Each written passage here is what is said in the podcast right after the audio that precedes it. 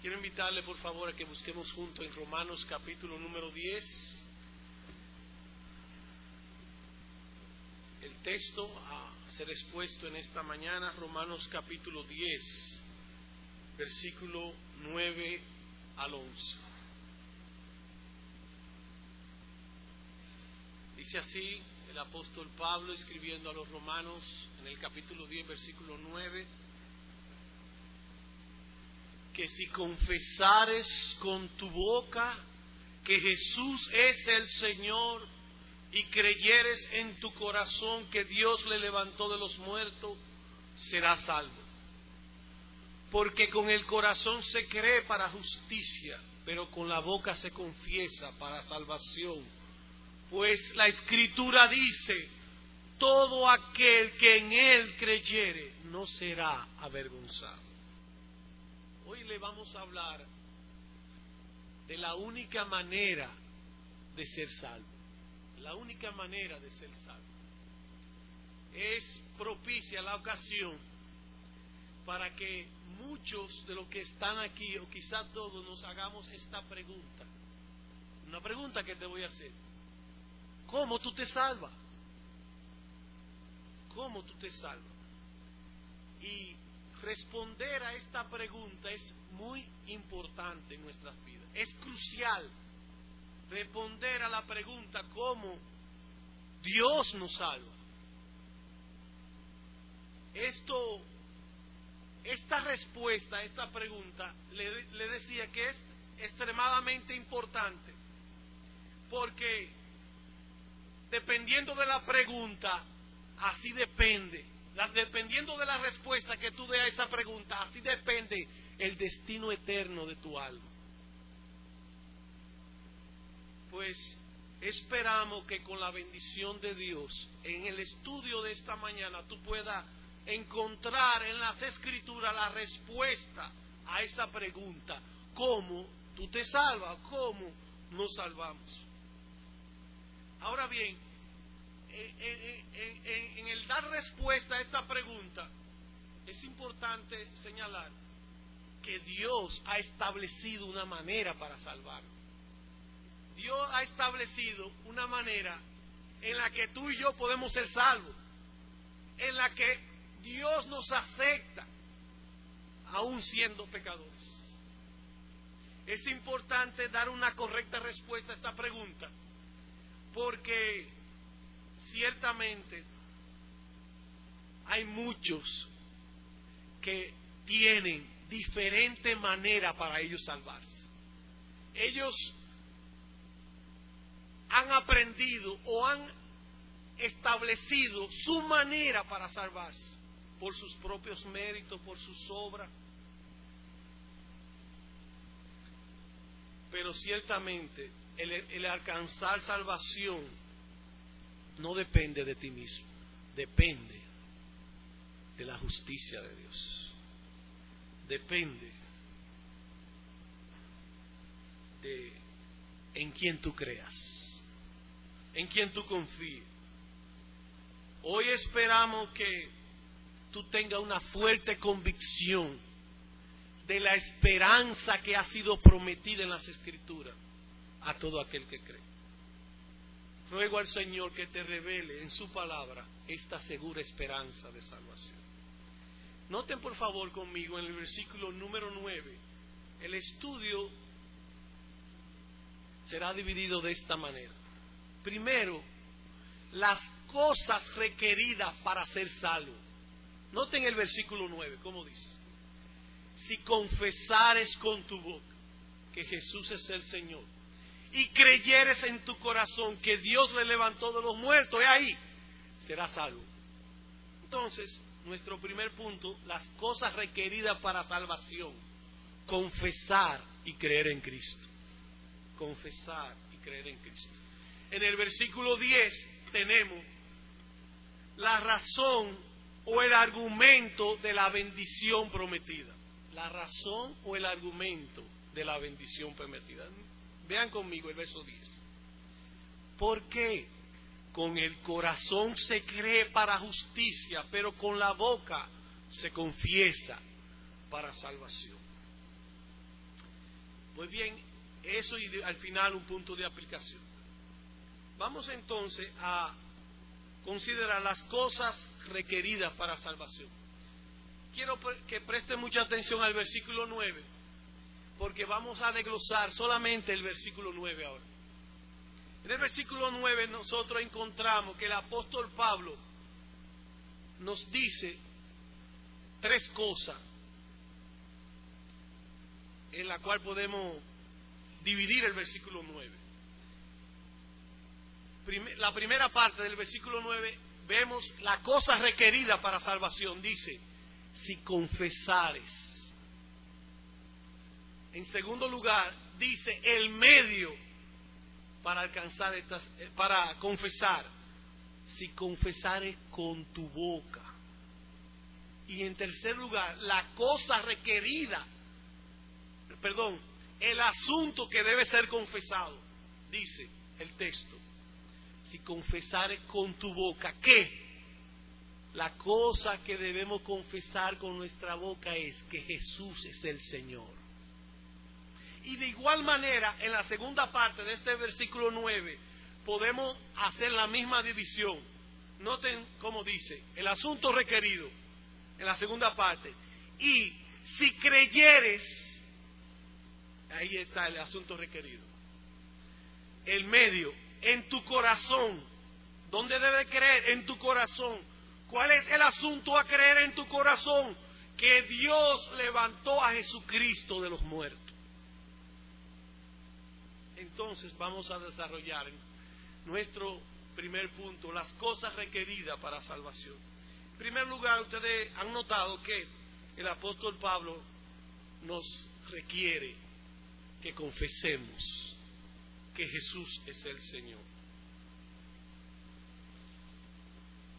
Y si confesamos que Jesús es el Señor, seremos salvos. Eso es lo que el apóstol dice. Pero la confesión no es un, no es un simple eh, expresión de nuestros labios. Es la confesión es una declaración de algo que ya yo conozco y que ya yo creo en mi corazón.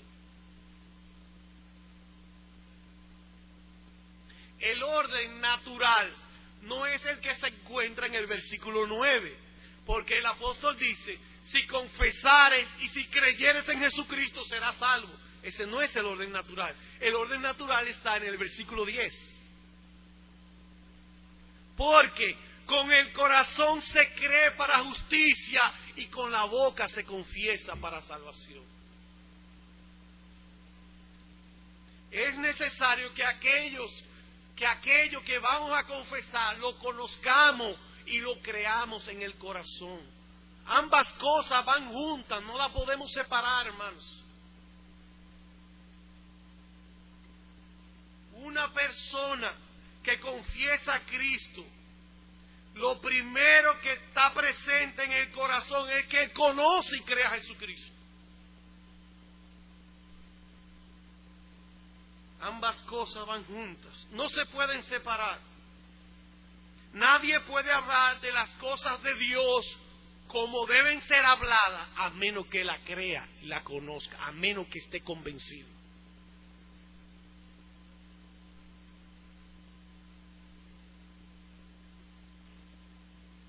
Por ejemplo, confesar y creer van juntos y no se pueden separar. ¿Puedes tú separar el fuego del calor? Donde hay fuego hay calor. Eso hasta los niños lo han experimentado. Ay, papi, está caliente. Hay fuego ahí. Así el confesar a Cristo va junto con el creer con el corazón. Hermanos y amigos, no es suficiente confesar con los labios sin estar convencido que Cristo es el Señor y que Dios lo levantó de los muertos para salvarte de los pecados. No es suficiente declarar algo con la boca sin estar convencido que Dios lo ha revelado en su palabra para que tú seas salvo. Por favor, acompáñenme a segunda los Corintios, capítulo número 4. Vamos a ver cómo el apóstol habla de ese creer y de ese confesar que es según la fe, que es según las escrituras.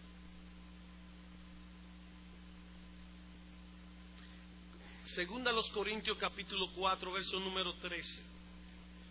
Dice el apóstol, pero teniendo el mismo espíritu de fe, conforme a lo que está escrito, yo estoy convencido, creí, por lo cual hablé.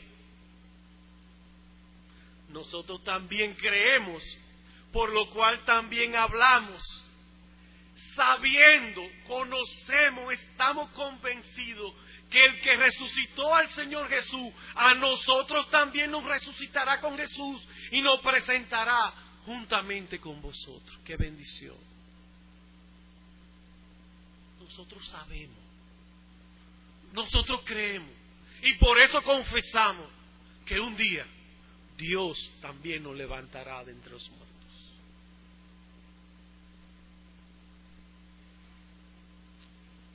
Si alguien dice ser de Cristo y no lo confiesa públicamente, o si usted ni siquiera lo oye privadamente hablando de Cristo, el tal no es cristiano.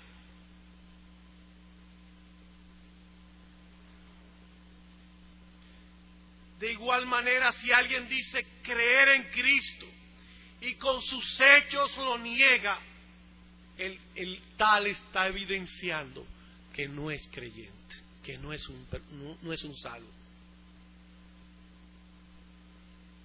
En, ambas, en ambos casos, su práctica dicen que no es cristiano. Su práctica contradice sus palabras.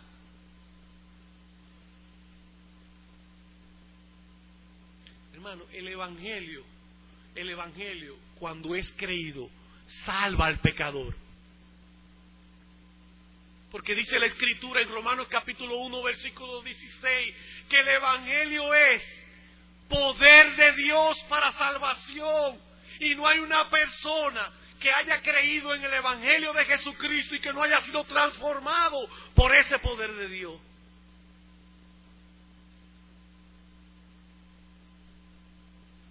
El Evangelio transforme el alma de todo aquel que cree. Habiendo visto lo, lo que se requiere para salvación, tanto confesar, creer o creer y confesar, ambas cosas van juntas, no las separen por favor. Vamos a ver entonces el asunto a ser confesado. Vamos otra vez a nuestro texto en Romanos capítulo 10, versículo 9. El asunto a ser confesado.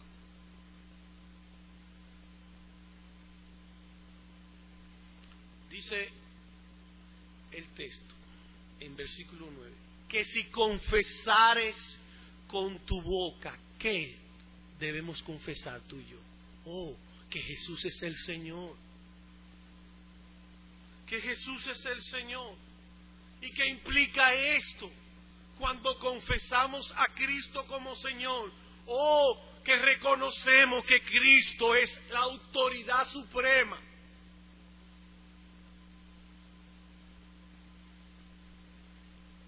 Reconocemos que Cristo gobierna todo el universo. Miren conmigo, por favor, en Mateo capítulo 28.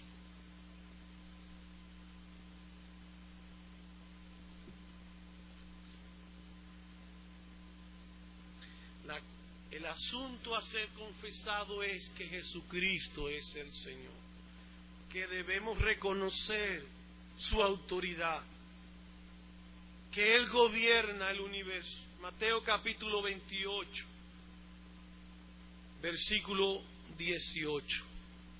Voy a esperar que todo lo tenga.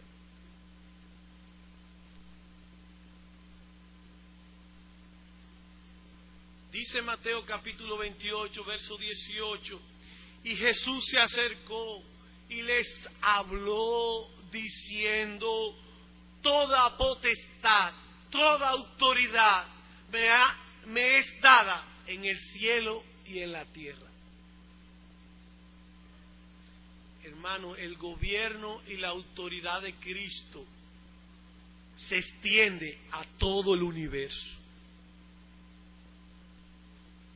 Al cielo, a la tierra, al mar, a todo. Cristo gobierna todas las criaturas. Cristo es superior a los ángeles. Tiene autoridad sobre todo principado, sobre toda potestad, sobre Satanás y sobre todos los demonios.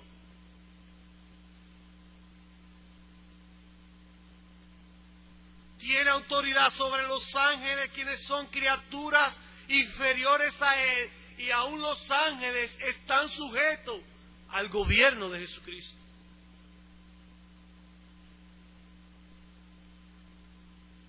Esta cosa, ser confesada, debe incluir un reconocimiento de que Jesús, quien es Dios, se encarnó, tomó forma humana. Y estando en la condición de hombre, se humilló hasta lo sumo y murió en la cruz. Se hizo obediente hasta la muerte y muerte de cruz. Y Dios lo exaltó a Jesucristo.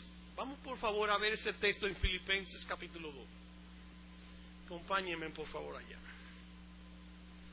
A ver un poco del detalle de eso. Que Cristo, siendo Dios, se despojó, tomó forma humana, siendo obediente hasta la muerte y muerte de cruz. Y Dios exaltó a Jesucristo. Filipenses capítulo 2. Vamos a leer desde el versículo, versículo 8. Y estando, dice el apóstol, hablando de Cristo, y estando en la condición de hombre, se humilló a sí mismo, haciéndose obediente hasta la muerte y muerte de cruz por lo cual Dios también le exaltó hasta lo sumo y le dio un nombre que es sobre todo nombre. Oigan ahí, esa es la exaltación de Cristo, que tiene un nombre que es sobre todo nombre, que Él es Rey de Reyes y Señor de Señores. Dios lo declaró, lo exaltó. ¿Y saben qué? Voy a hacer un paréntesis aquí. Dios exaltó a Jesucristo hombre y a Jesucristo como Dios y lo exaltó con aquella gloria que Cristo tenía desde antes de la fundación del mundo. Verso 9. Por lo cual Dios también le exaltó hasta lo sumo, le dio un nombre que es sobre todo nombre, para que el Señor Jesucristo fue exaltado como Señor. Oh, para que tú y yo lo confesemos, para que reconozcamos que Él es el Señor. Y para que si confesamos que Jesús es el Señor, tú y yo podamos llegar a tener salvación.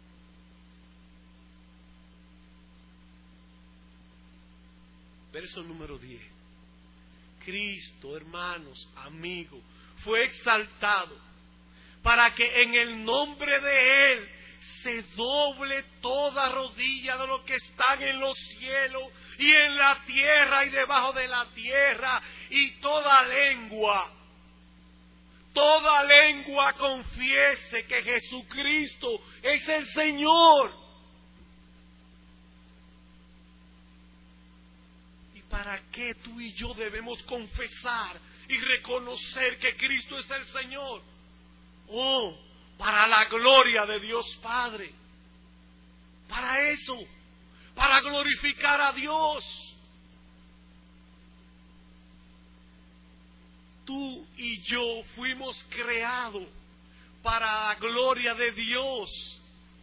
Mira tú aquí en este pasaje cómo tú puedes glorificar a Dios. Confesando que Jesucristo es el Señor para la gloria de Dios.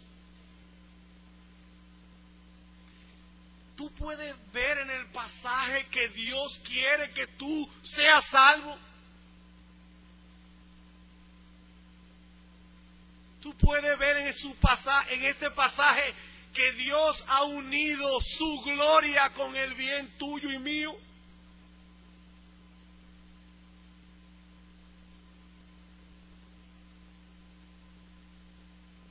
¿Ves tú, mi amado amigo, que Dios quiere salvarte? Que si confiesa que Jesús es el Señor, Él te promete salvarte.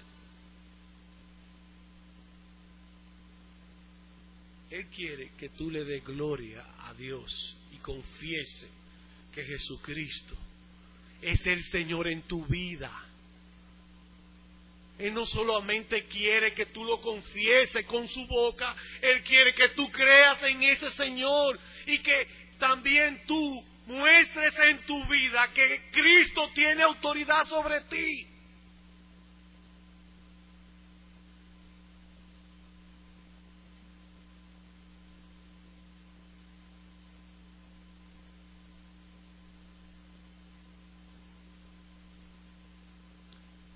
Vamos a nuestro texto en Romanos capítulo 10, verso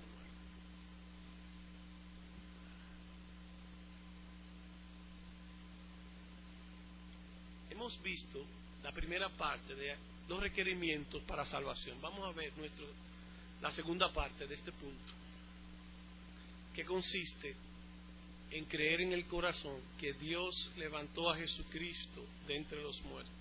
Leo el versículo 9 que si confesares con tu boca que Jesús es el Señor y creyeres en tu corazón y creyeres en tu corazón que Dios le levantó de los muertos, serás salvo. ¿Cuál es el asunto a ser creído? Oh, que Dios levantó a Jesucristo de entre los muertos. Es lo mismo que creer que Dios resucitó a Cristo de entre los muertos. ¿Y saben qué? Dios levantó a Jesucristo de entre los muertos porque cuando Cristo murió, hizo el sacrificio perfecto por nuestros pecados. Cristo vivió una vida santa sin pecado y hizo el sacrificio perfecto por nuestros pecados. Y Dios el Dios de toda justicia se agradó en Jesucristo y lo levantó de entre los muertos. Se agradó de su sacrificio para que tú y yo en Jesucristo fuéramos salvos. Eso es lo que hay que creer. Que Jesucristo murió y resucitó para nuestra salvación.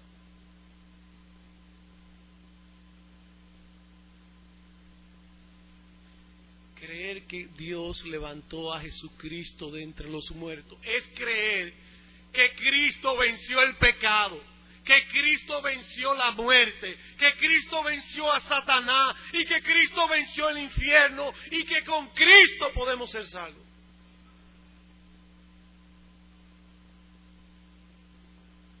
¿Ven ustedes, en resumen, el asunto a ser creído? Pues entonces, ahí en el versículo 9, voy a volver a leer, vamos ahí a nuestro segundo punto. Dice el texto, que si confesares con tu boca que Jesús es el Señor y creyeres en tu corazón que Dios le levantó de los muertos, serás salvo. ¿Cómo? Sí, hay una bendición prometida para ti, mi amado amigo que si tú crees en tu corazón en Jesucristo y lo confiesas con tu boca, Dios te está prometiendo que tú vas a ser salvo.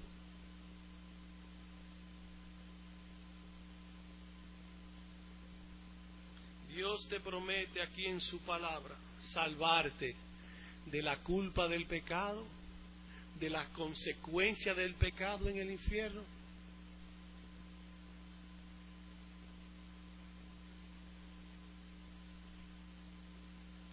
Por eso yo te pido en esta hora que examine tu corazón a la luz de estas palabras para ver si tú crees en Jesucristo.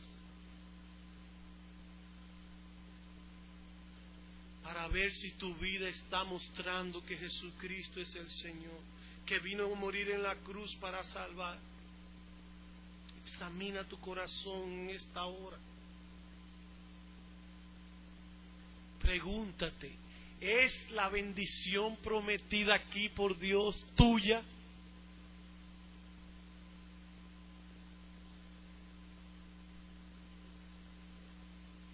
¿Saben qué, mi amado amigo y hermano? Esta es la única manera en la cual Dios puede salvarte, creyendo en Jesucristo. Es la única manera que Dios va a salvar a los judíos y a todas las naciones de la tierra, a todas las tribus que están en, el lejano, en los montes, en la montaña, a todos los pueblos, a toda la raza. Esta es la única manera en que Dios va a dar salvación por la fe en el Señor Jesucristo. Dios ha establecido un método para salvar. Creer en Jesucristo.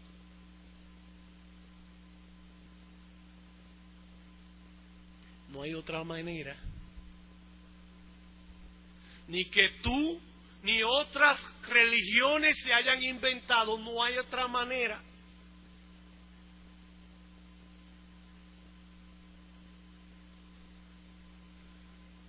Vamos a ver nuestro tercer punto, la razón por la que Dios promete salvarnos. Dice el versículo 10, porque con el corazón se cree para justicia y con la boca se confiesa para salvación. Sí, ya entendemos lo que dice el pasaje, no del todo, mi amado amigo, no del todo presta mucha atención, porque dice el, el versículo 10, con el corazón se cree para justicia. Hay una justicia que es de Dios, que viene de Dios. Miren cómo lo pone el apóstol Pablo en el versículo 3, pero yo quiero conectar eso con lo que él viene hablando acerca de los judíos de la justicia de Dios. Noten cómo dice el versículo 1 en el capítulo 10. Hermanos, ciertamente el anhelo de mi corazón y mi oración a Dios por Israel es para salvación. Sí, el apóstol Pablo, siendo judío, también se oraba y se preocupaba por aquella nación que ustedes conocen y muchos de aquí se, se preocupan mucho si Israel va a ser salvo o no. Verso número 2. Porque yo les doy testimonio de que tienen celo de Dios, pero no conforme a ciencia, porque ignorando la justicia de Dios y procurando establecer la suya propia, no se han sujetado a la justicia de Dios. Hay una justicia que viene de Dios. Y saben que los judíos ignorando esa justicia, han querido establecer su propia justicia, su propia manera para alcanzar salvación. Como los musulmanes, como los católicos romanos, como los adventistas, todos los hombres, como las tribus, se han inventado una forma para ellos salvarse, ignorando la justicia de Dios.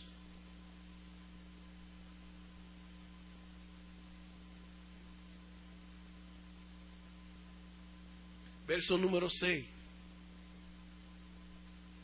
Pero la justicia que es por la fe dice. ¿Ven ustedes? Hay una justicia de Dios, una justicia por la fe, que dice de esta manera. Verso 9 que si confesares con tu boca que Jesús es el Señor y creyeres en tu corazón serás salvo. Miren ustedes el verso número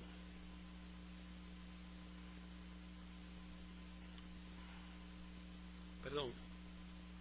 El verso número 5. Dice el apóstol, porque de la justicia que es por la ley, Moisés dice, oh, hay una justicia que viene por la ley, por la ley de Dios. ¿Qué es lo que dice la justicia que es por la ley de Dios? Lean conmigo.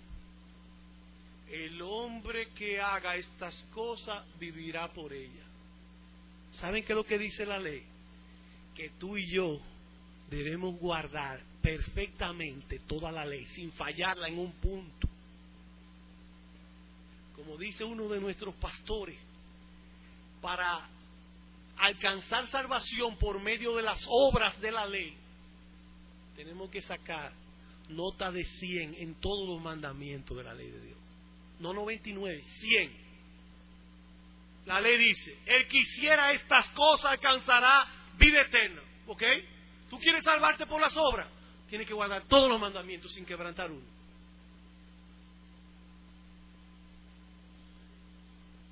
Vamos a Romanos capítulo 3 para seguir abundando sobre el tema, sobre la justicia que es según la ley.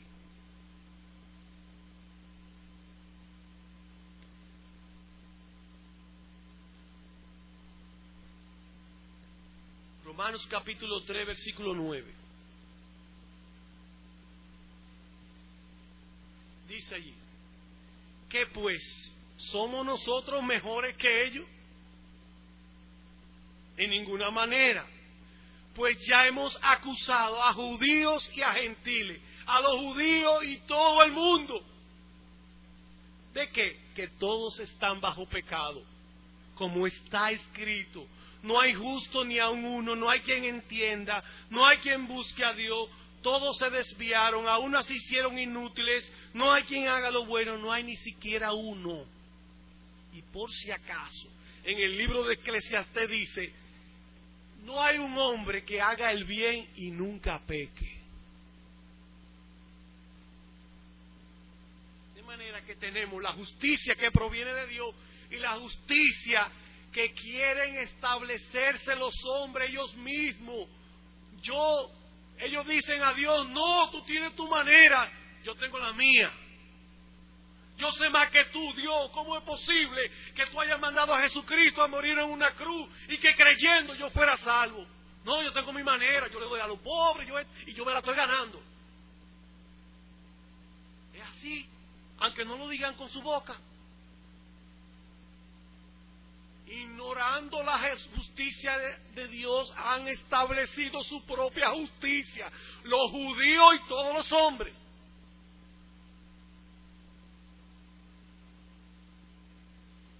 Versículo 19, capítulo 3. Pero sabemos que todo lo que la ley dice, lo dice a los que están bajo la ley, para que toda boca se cierre y todo el mundo quede bajo el juicio de Dios. Ya que por las obras de la ley ningún ser humano será justificado delante de él, porque por medio de la ley es el conocimiento del pecado. Ningún ser humano por obras podrá alcanzar la justicia que viene de Dios. Hay un problema. Que tu conciencia te está diciendo que tú eres pecador. Que tú has pecado, que ha violado la ley de Dios. Tu conciencia lo sabe. Y lo dice la Biblia, lo hemos leído. Y que si tú eres culpable del pecado, está bajo el juicio de Dios. Está bajo condenación y tienes que pagar por tus pecados. Merece un castigo eterno.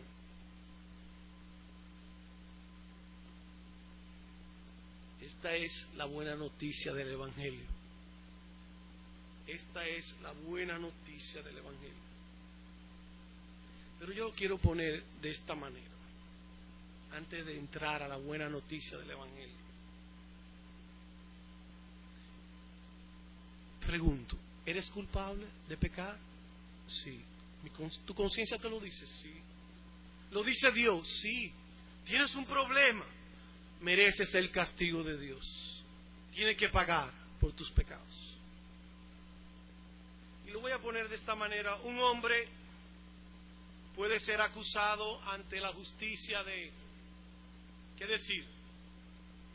De haber robado, de haber violado y de haber matado. ¿Sí?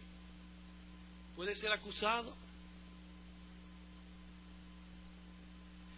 Pero si la, la justicia no tiene elemento probatorio para probar que él mató, violó entonces, la justicia, ¿saben qué va a hacer? Lo va a declarar justo, lo va a justificar y el hombre va a salir libre. Si la justicia descubre el crimen y demuestra que él cometió esos hechos, ¿saben qué? El hombre va a ser condenado. El hombre va a ser condenado. El punto es, mi amigo, que Dios sabe que tú has pecado. Él conoce que tú eres culpable. Y Él, en su justicia, tiene que castigarte. Todos hemos pecado, todos somos culpables. La justicia del cielo demanda castigo. Pero ¿saben qué? Vamos a ver en 2 Corintios ¿Qué hizo Dios ante esa demanda de su justicia? Segunda a los Corintios, capítulo 5.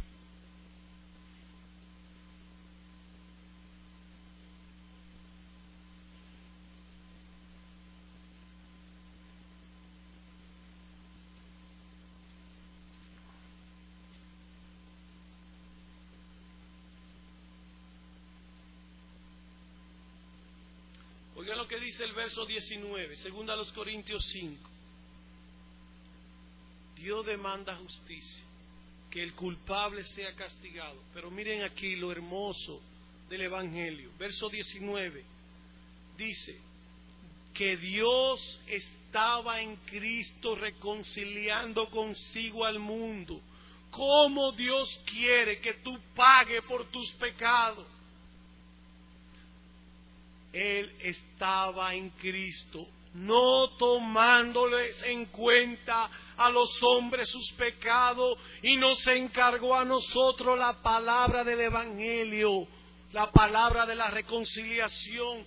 ¿Qué es lo que enseña la palabra de la reconciliación? Verso 21, que al que no conoció pecado, Dios por nosotros lo hizo una ofrenda por el pecado Cristo pagó por nuestro pecado para que nosotros fuésemos hecho justicia de Dios en Él. La única manera en la cual tú y yo podemos ser salvos es creyendo que Dios cargó en Jesucristo el castigo de nuestro pecado. Y creyendo en Él, nosotros podemos alcanzar la justicia de Dios ser declarado inocente, ser declarado sin pecado. Esta es la noticia del Evangelio. Esta es la única manera de ser salvo. Creyendo en Jesucristo, somos justificados por medio de la fe en Él.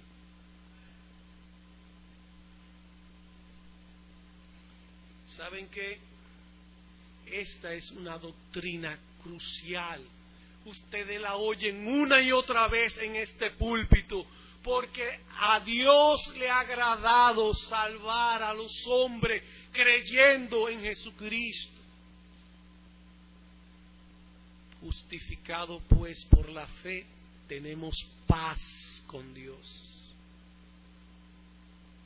Ya la culpa del pecado y el castigo que merece el pecador ha sido quitado si crees en Jesucristo.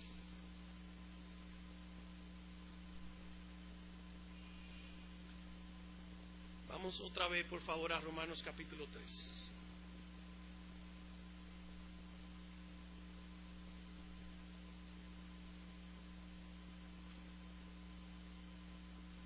Romanos 3, verso 21. Dice el apóstol, pero ahora, aparte de la ley, se ha manifestado la justicia de Dios, testificada por la ley y los profetas. La ley y los profetas, hermanos y amigos, testificaron que testificaron que Cristo iba a sufrir en una cruz por su pueblo. Dice el profeta Isaías, el castigo de nuestra paz fue sobre él. Verso 22, la justicia de Dios por medio de la fe en Jesucristo. ¿Para quiénes? Para todos los que creen en Él, porque no hay diferencia. No hay diferencia. Volvamos pues a nuestro capítulo 10, ahí mismo en Romanos, para leer el texto completo. Lo que se requiere para salvación, la bendición prometida y las razones de esta bendición prometida. Que si confesares, verso 9, que si confesares con tu boca que Jesús es el Señor y creyeres en tu corazón que Dios le levantó de los muertos, serás salvo. Porque con el corazón se cree para alcanzar la justicia de Dios, no la tuya propia, pero con la boca se confiesa para salvación. Habiendo establecido nuestro sermón, vamos a un punto de aplicación. Ahí mismo, en el versículo 11, quiero llamar vuestra atención. Dice el apóstol, la escritura dice, todo aquel que en él creyere no será avergonzado. Si tú crees en el Señor Jesucristo, tú no vas a perder tu salvación. Como dice el apóstol Pablo en Romanos capítulo 8. Ninguna condenación hay para los que están en Cristo. El que en Él creyere en aquel día no será avergonzado. Qué triste es que le llegue la muerte a uno de ustedes, los presentes, que conocen la única manera en la que pueden ser salvos. Y el día de su muerte el día de la muerte, lo encuentre sin creer en Jesucristo y sin ser salvo, va a ser triste. Porque el Señor Jesucristo dijo, si tú me confiesas delante de los hombres, yo te confesaré delante de Dios. Pero si tú me niegas delante de los hombres, ¿sabe qué? En aquel día te voy a negar. Tienes razón, si tú no crees en el Evangelio, el texto dice, el que creyere no será avergonzado, será una vergüenza. Irás a un lugar de vergüenza eterna. Vergüenza y confusión eterna en el infierno.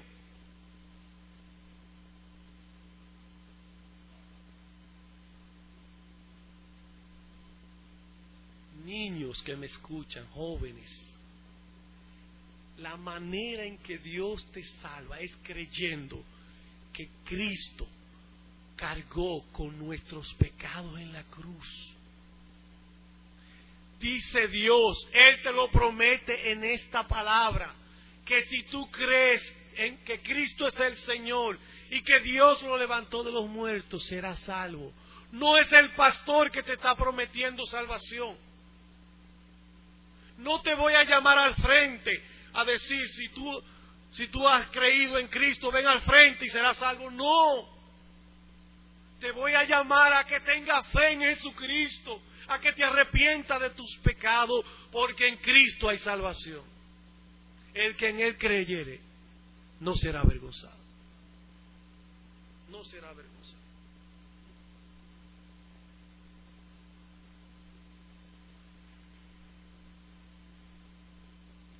Tengo unas palabras para nuestros hermanos.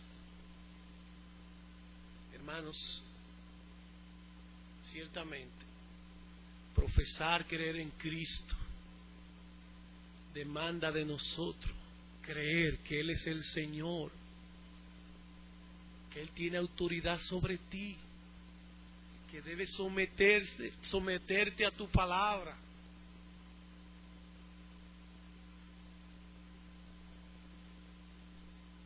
Debes someterte a tu palabra, estar firme en el Evangelio hasta el fin, sin mirar para un lado, sin duda. He aquí la promesa, el que creyere será salvo, hermano.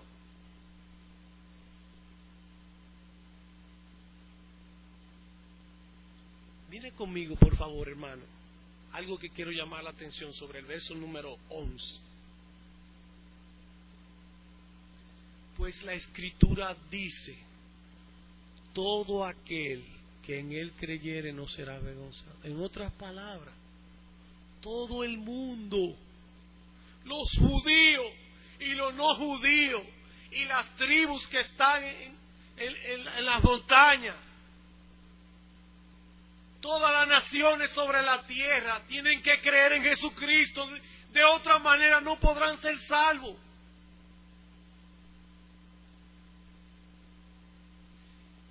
Aquí que tenemos que gastarnos en llevar el Evangelio de Cristo a toda criatura, porque todo en que en Él creyere. No importa si es judío, no importa si es musulmán, no importa si es haitiano, no importa si es americano, tiene que creer y será salvo.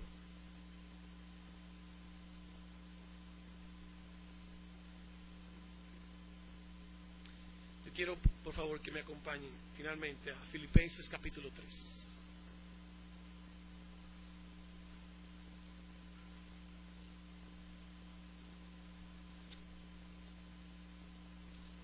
Voy a leer un texto donde el apóstol Pablo dice, yo soy un judío, yo, eh, yo tengo de qué gloriarme. Miren cómo dice eh, en el versículo 3 del capítulo 3. Porque nosotros somos la circuncisión, lo que en espíritu servimos a Dios y nos gloriamos en Jesucristo no teniendo confianza en la carne. No tenemos confianza en la nación en que nacimos. Al igual que muchos aquí pueden tener confianza en que sus padres son cristianos y ellos piensan que si sus padres son cristianos van a ser salvos. No, creyendo en Jesucristo es justificado todo el que cree. Pero miren cómo lo pone el apóstol Pablo. Verso 4. Aunque yo tengo también de qué confiarme en la carne. Si alguno piensa que tiene de qué confiar en la carne, yo más. Circuncidado al octavo día, desde chiquitico en la iglesia, del linaje de Israel, hijo de padre y madre cristiana, de la tribu de Benjamín, hebreo de hebreo, en cuanto a la ley fariseo, en cuanto a celo perseguidor de la iglesia, en cuanto a la justicia que es en la ley irreprensible. ¿Saben que Pablo era irreprensible conforme a la ley? Pero la ley no lo podía justificar. Verso 7, por cuantas cosas eran para mi ganancia, las he estimado como pérdida por amor de Cristo. Ciertamente aún estimo todas las cosas como pérdida por la excelencia del conocimiento de Cristo Jesús, mi Señor, por amor del cual lo he perdido todo, lo tengo por basura, ¿para qué? Para ganar a Cristo y ser hallado en aquel día, en Cristo, no fuera de Cristo, no teniendo mi propia justicia, que es por la ley, sino la que es por la fe de Cristo, la justicia que es de Dios por la fe, a fin de conocerle y el poder de la resurrección y, y la participación de sus padecimientos, llegando a ser semejante a Él en su muerte. Hay una sola manera para salvarte, creyendo en Cristo, solamente creyendo en Cristo podrá ser justificado, declarado perdonado y salvado por los méritos de Cristo. Amén.